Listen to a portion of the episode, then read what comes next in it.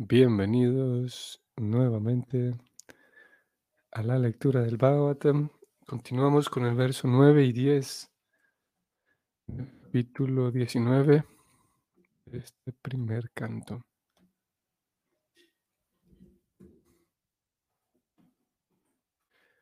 Om Namo Bhagavate Vasudevaya. Om Namo Bhagavate Vasudevaya. Om Namo Bhagavate Vasudevaya.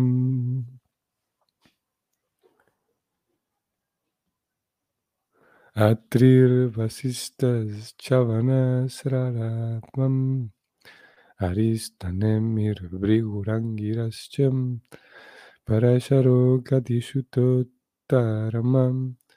Aristanemir Brigurangirascham Parasharo Gatishutotaramam Utatya Indra Paramadetmavahau Medhati Tirdevalas Tisenam Arstisenam Bharadwayo Gautama Pipalada Maitreya Aurva Kavasha Kumbhayunir Dvaipayano Bhagavan La traducción de estos dos versos es la siguiente.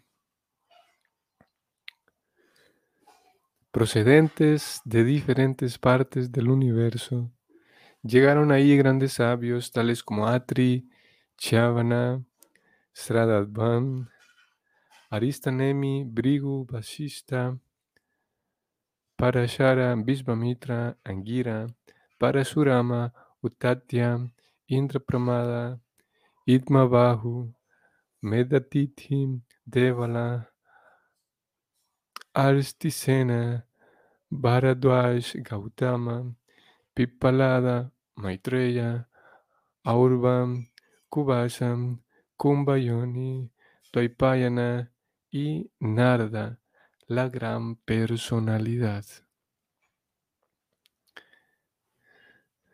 Bueno, aquí em, encontramos entonces una lista en el verso anterior.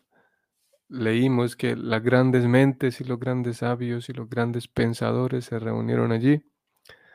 Aquí entonces se presenta una lista de ellos, algunos de ellos, y Prabhupada entonces va a hablar un poquito, va a referirse un poco a, algunos de ellos, va a dar alguna breve descripción. Y algunos que, figuran aquí, pues eh, son un tanto familiares para nosotros. Posiblemente el más familiar sería Narada, Narada Muni. Dvaipayana, interesante que Dvaipayana es Vyasadeva. Vyasadeva, el mismo escritor de todos los Vedas y el mismo escritor del Bhagavatam, estaba allí presente cuando el rey decidió ir a, meditar a la, a la orilla del Ganges y ese mismo escritor del, del Bhagavatam estaba allí sentado cuando apareció su propio hijo, que era el maestro espiritual del rey. Apareció su hijo, entonces comenzó a narrar el mismo Bhagavatam que Vyasadeva había escrito. Y aquí no se lo nombra tal cual con el nombre de Vyasadeva, sino con este otro nombre, Dvaipayana, que es, es el mismo. Y aparecen algunos otros nombres, como digo, que, que en otros momentos también figuran, como Maitreya, Maitreya Muni, eh, Brigu, que también aparecen más adelante, Atri, eh, Parasurama, en fin, aparecen otros más aquí. Vamos a ver el comentario de Prabhupada, que es el siguiente, y dice así. Chavana él es un gran sabio y uno de los hijos de Brigu Muni. Nació prematuramente cuando su madre fue raptada mientras estaba encinta. Chiavana es uno de los seis hijos de su padre. Brigu, o sea, el padre del anterior, el padre de Chavana. Brigu, cuando Brahmaji estaba celebrando un gran sacrificio en el nombre de Varuna, Maharshi Brigu nació del fuego del sacrificio. Él era un gran sabio y Puloma fue su muy querida esposa. Él podía viajar por el espacio como Durvasa, Narada y otros, y solía visitar todos los planetas del universo. Él trató de impedir la batalla de Kurukshetra antes de que ocurriera. En algunas ocasiones instruyó a Bharadwaj en lo referente a la evolución astronómica y es el autor del Brigu Samhita, el gran tratado de cálculos astrológicos. Él explicó cómo el aire, el fuego, el agua y la tierra se generan del éter y cómo el aire del estómago funciona y regula los intestinos. Como gran filósofo que era, estableció de un modo lógico la eternidad de la entidad viviente, entre paréntesis en el Mahabharata. También fue un gran antropólogo, antropólogo y ya hace mucho que él explicó la teoría evolucionista. Él abogaba de un modo científico por las cuatro divisiones y órdenes de la sociedad humana, conocidas como la institución Varna Ashrama. Convirtió en brahmana al rey Kshatriya Vittahavya. Vasista. Para saber más de Vasista, véase el significado del texto del Bhagavatam 196. Vamos a dejarlo al final Leamos los demás y luego vamos a este texto. Siguiente. Para Sharam. Es el nieto de Vasista Muni y el padre de Vyasadeva. Importante. Es el hijo de Maharshi Shakti y el nombre de su madre era Adrishati. Él estaba en el vientre de su madre cuando ésta tenía solo 12 años y mientras se hallaba ahí, aprendió los Vedas. Su padre fue matado por un demonio, Kalma Shapada, y para vengarse de esto quiso aniquilar al mundo entero. Sin embargo, su abuelo Vashista lo contuvo.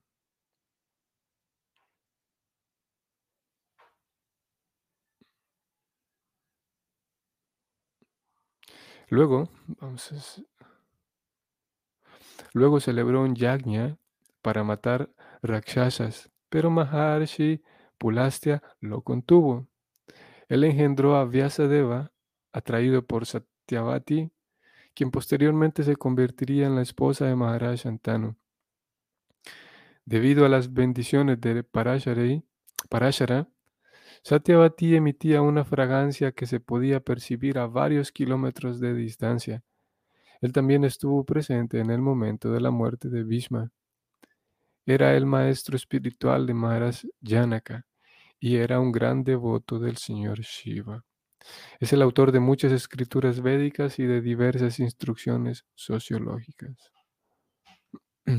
Siguiente. Gadi no, Gadi Sutta o Vishvamitra.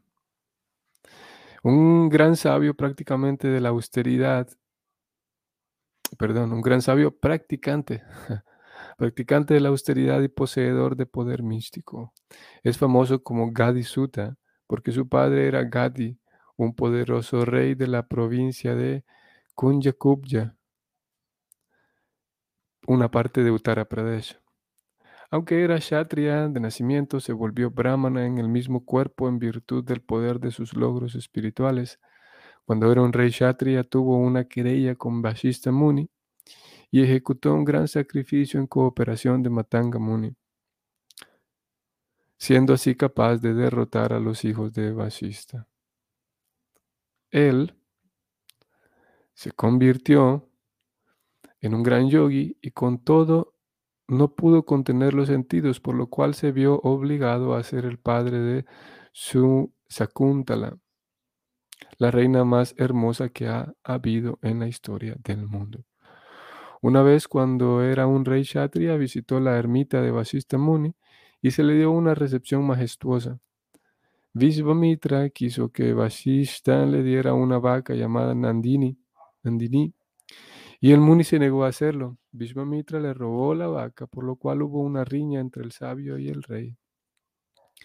Visvamitra fue derrotado por la fuerza espiritual de Vasista, por lo cual el rey decidió convertirse en brahmana. Antes de hacerlo, se sometió a una severa austeridad en la ribera de Kaushika. También fue uno de los que trataron de impedir la guerra de Kurukshetra.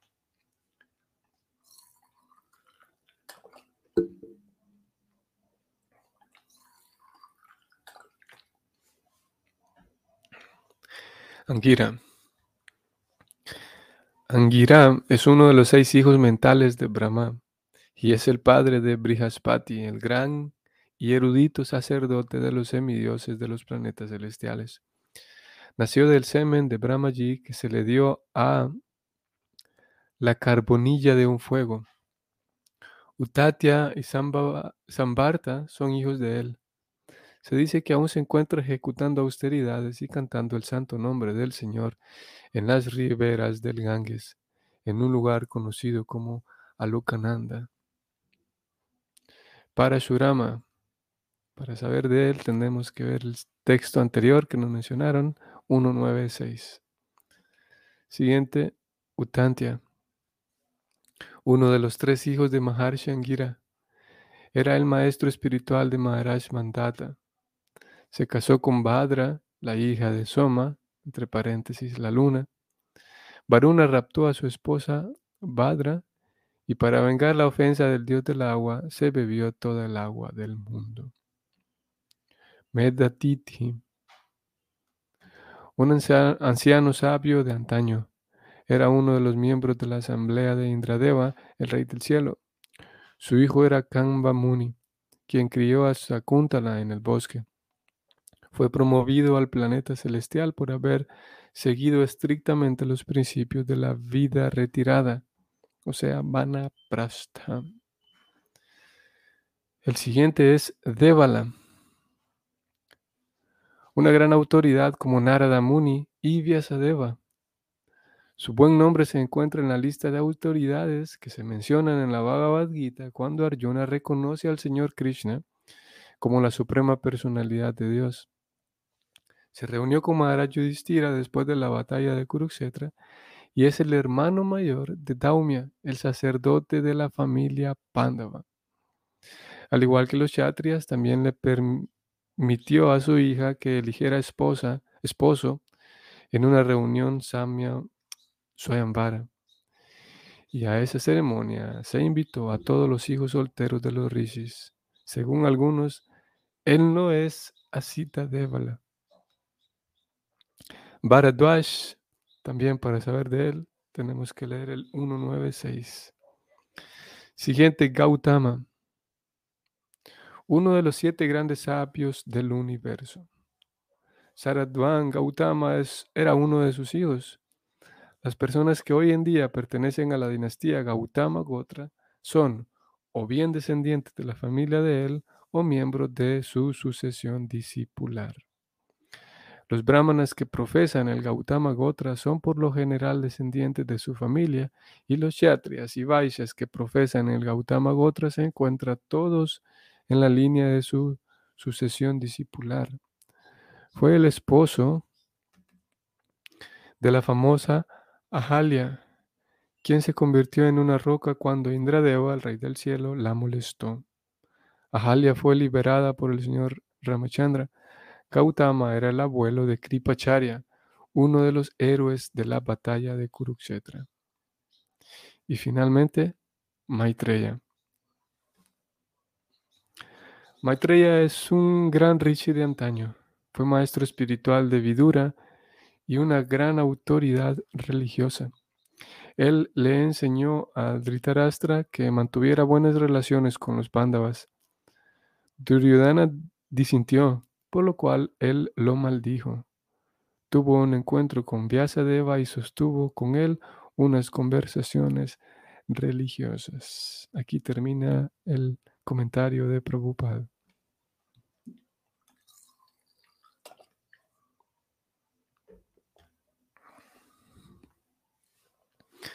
Muy bien. Vamos a detenernos aquí un momento. Quiero saludar a quienes están aquí en el chat. Saludos a ustedes. Bienvenida, Dina 11. Lindo día también. Hare Krishna. Madhugopal Prabhu, Hare Krishna. Jesús Matilde, Hare Krishna, bienvenida. Liliana Urbina, bienvenida, mis reverencias también para usted. Hare Krishna. Susana, bienvenida Susana Díaz, lindo día, muchas gracias. Y Prima Sundari, reverencias también, lindo día. Aquí, como ocurre en varias ocasiones, sucede con, con esta lista de nombres que para la mayoría de nosotros, esta lista, y cuando aparecen unas listas como estas de personajes a quienes se, se, los presente, se los nombra, es por alguna razón, pero nosotros al no estar familiarizados con ellos, pues eh, nos quedamos posiblemente un tanto en el aire.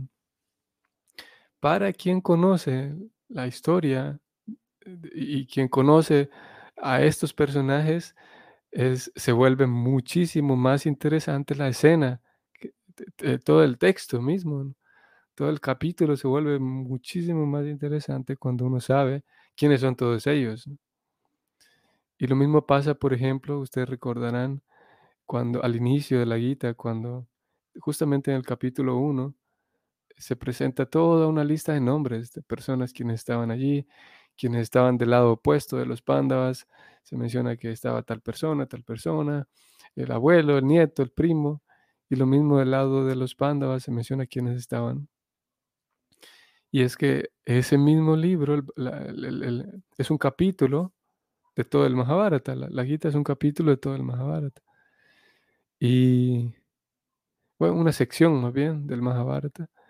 Y todos esos nombres han tenido relevancia en, en textos previos del mismo Mahabharata. Entonces, al momento de leerlos, uno sabe qué relación hay entre, entre, unos y otros. Y, al recordar qué, qué, interacciones han tenido previamente, la escena cobra mucho más drama. Al saber que previo a ese momento, todos los que ahí se nombraron tuvieron de repente algún encuentro desagradable o al contrario, se llevaban muy bien, pero terminaron en lados opuestos. Por ejemplo, hay un, hay una, vamos a ver, uno de los tíos de los pándavas, no recuerdo, voy a ver si lo puedo localizar rápido, aquí mismo en la, en la guita. Uno de los tíos de los pándavas que termina, él, por ejemplo, él sale de su casa, sale de su reino y va dispuesto a apoyar a los pándavas. Vamos a ver. El, detalle es que no recuerdo el nombre de él. Él sale de su casa intentando, eh, sabiendo bien que él iba a, ayudar a los pándavas. Y él iba a ayudar al heredero, eh, que sí, que eran los pándavas. Entonces, va en el camino y y antes de que lleguen, de hecho, al, lugar donde se estaba llevando a cabo la, la, batalla, él va en el camino con su, él era un rey, con su gente, imaginemos todo el séquito ahí, sus acompañantes, sus cocineros, en fin, tanta gente que lo acompañaba. Pero entonces, eh, Duryodhana, que en ese momento era el rey, podemos decir ilegítimo, pero él era el rey en ese momento, y astuto como era, entonces Duryodhana sabe que el tío de los Pándavas viene en camino y envía para, para encontrar a ese, tío de los Pándavas, envía un, grupo muy grande de personas para que se encuentre con ellos en el camino y de hecho no ni siquiera se encuentran en el camino, sino que lo que ellos hacen es que a cada poblado donde, donde el rey, el tío de los Pándavas va llegando, a cada poblado donde llega, porque era un camino largo, y, duraba días el trayecto. Entonces a cada lugar donde el rey tenía que descansar y pasar una noche, los sirvientes de Duryodhana iban allí y eh, abrían un espacio, decoraban muy bien, entrenaban a muchas personas para que atendieran muy bien al rey, de tal manera que el rey tuvo que dormir varias noches en diferentes poblados, pero fue muy, muy bien recibido, de, de formas así muy, muy tan grandes, que el rey quedaba completamente asombrado. La idea de Duryodhana era agradar al rey, justamente, porque era un gesto muy agradable para el rey, que, que alguien se preocupara por, porque él, a donde iba a dormir, era en un pueblito, pero que de todas maneras en ese pueblito se lo recibiera tan bien, tan excelente a él y a su gente, que, que pareciera que estuviera en el mismo palacio. Entonces, eso sucedió a, todos los poblados donde él llegaba mientras, llegaba, mientras se dirigía hasta, hasta Hastinapura. Entonces el rey, el tío de los Pándavas, a cada lugar donde llegaba, quedaba tan sorprendido que él decía, eh, em, definitivamente, él decía el rey, definitivamente aquella persona que, se ha encargado de, de, decorarnos también, de recibirnos también, ¿cómo no voy a pelear en favor de esta gente? ¿Cómo no voy a dar mi pro? Estoy dispuesto a dar la vida por, por este anfitrión tan, tan experto que nos recibe. Ni siquiera hemos llegado a su casa y vea, vean que también nos recibe. ¿Cómo no voy a dar la vida por él? Decía Ali, y juró dar la vida por ese anfitrión. Claro que eh, él pensaba que el anfitrión era Yudhistira, y cuando llega se da cuenta que él ya juró dar la vida por aquel que le, los trató tan bien en el camino, que él, él pensaba ciegamente que se trataba de Yudhistira, más cuando llega se da cuenta de que todos aquellos gestos no los hizo Yudhistira, sino que los hizo Duryodhana. Y el detalle es que él ya había jurado por eso. Y le toca entonces, contrario a, su, a lo que su propio corazón le decía, pero, eh, eh, ¿cómo se dice? Atado por, por su palabra, porque él ya había dado su palabra, entonces le toca dar la vida en favor de aquella persona que lo trató tan bien, que era Duryodhana. Y ahí estaba. No podías más que seguir su propia palabra. Era como funcionaban los códigos de estos guerreros. Ella estaba entonces teniendo que pelear en favor de Duryodhana y en contra de sus queridos sobrinos, los Pándavas. Y bueno, digo eso porque eh, todos estos nombres, cada uno de ellos tiene su, historia y su, su relevancia. Prabhupada aquí menciona un poquito de ellos, pero eh, conociendo, sin duda conociéndolos, eh, tiene más emoción el capítulo. Veamos el siguiente verso, el, verso número 11. Aniecha Devarsi Brahmarshi Varya Rayarshi Varya Arunadayascham Nanarshaya Pravaram Samat Sametam Avyarcha Raya Shirasam Pavande. La traducción es la siguiente. También había muchos otros santos, semidioses, reyes y miembros de órdenes monárquicas especiales denominadas Arunadayas, que es una categoría especial de Rayarshis, una categoría especial de reyes.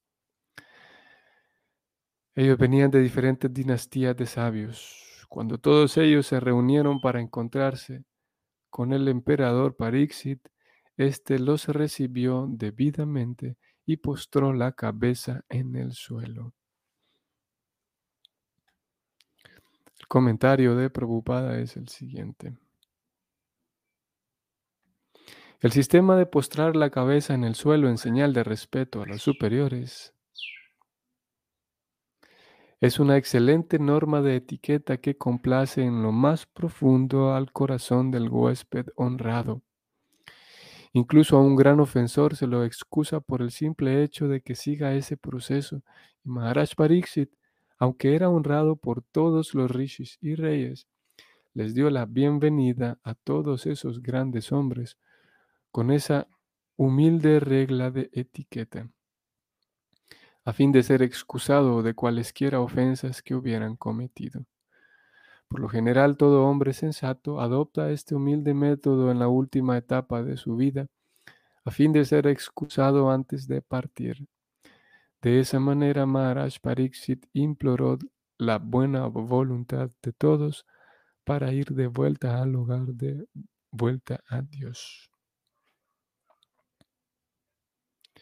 La muestra de respeto de parte de Pariksit. Mm.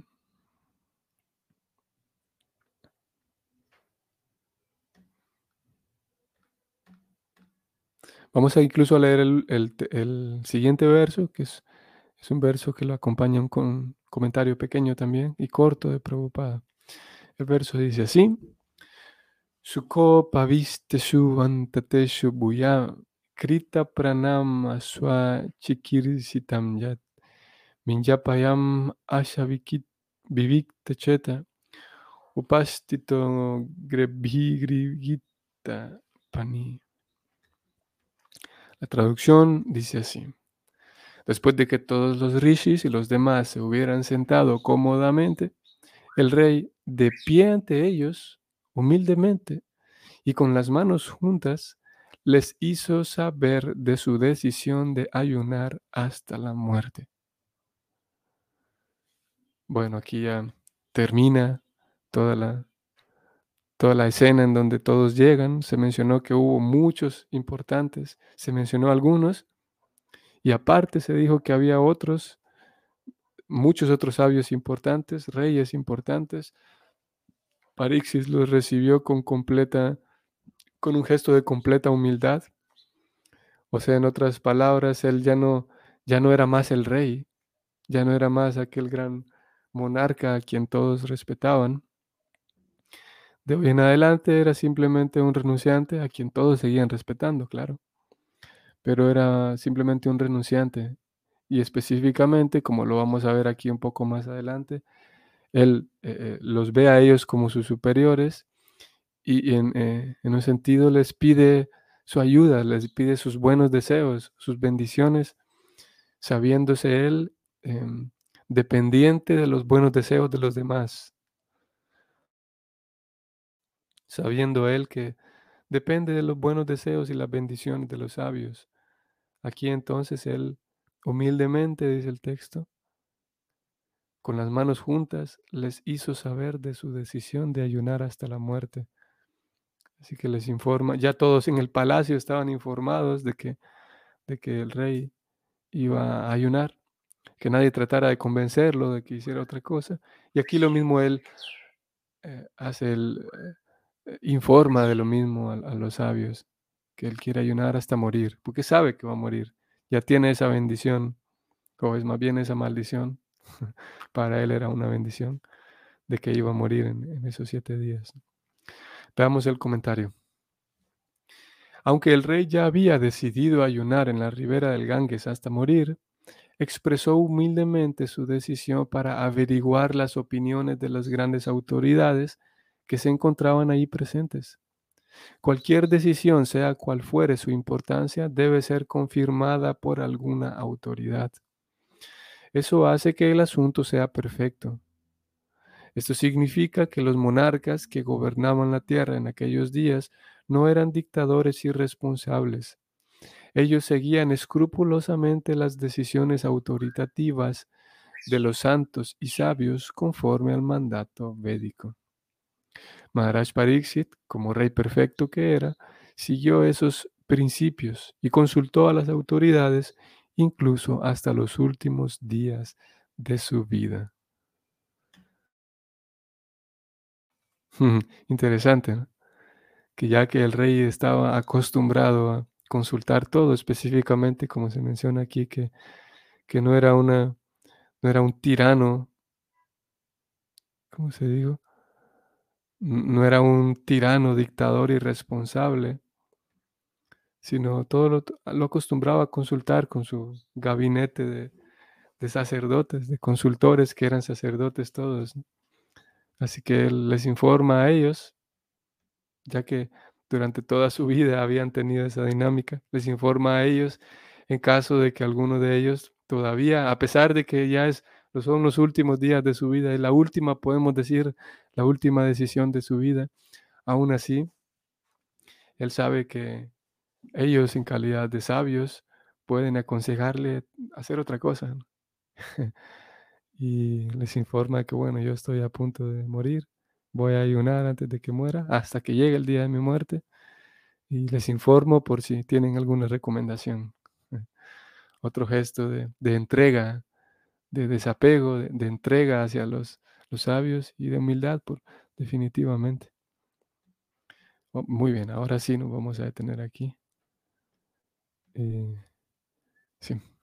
Entonces espero que tengan un bonito domingo todos ustedes. Si el Señor lo permite, nos vemos mañana. Hare Krishna.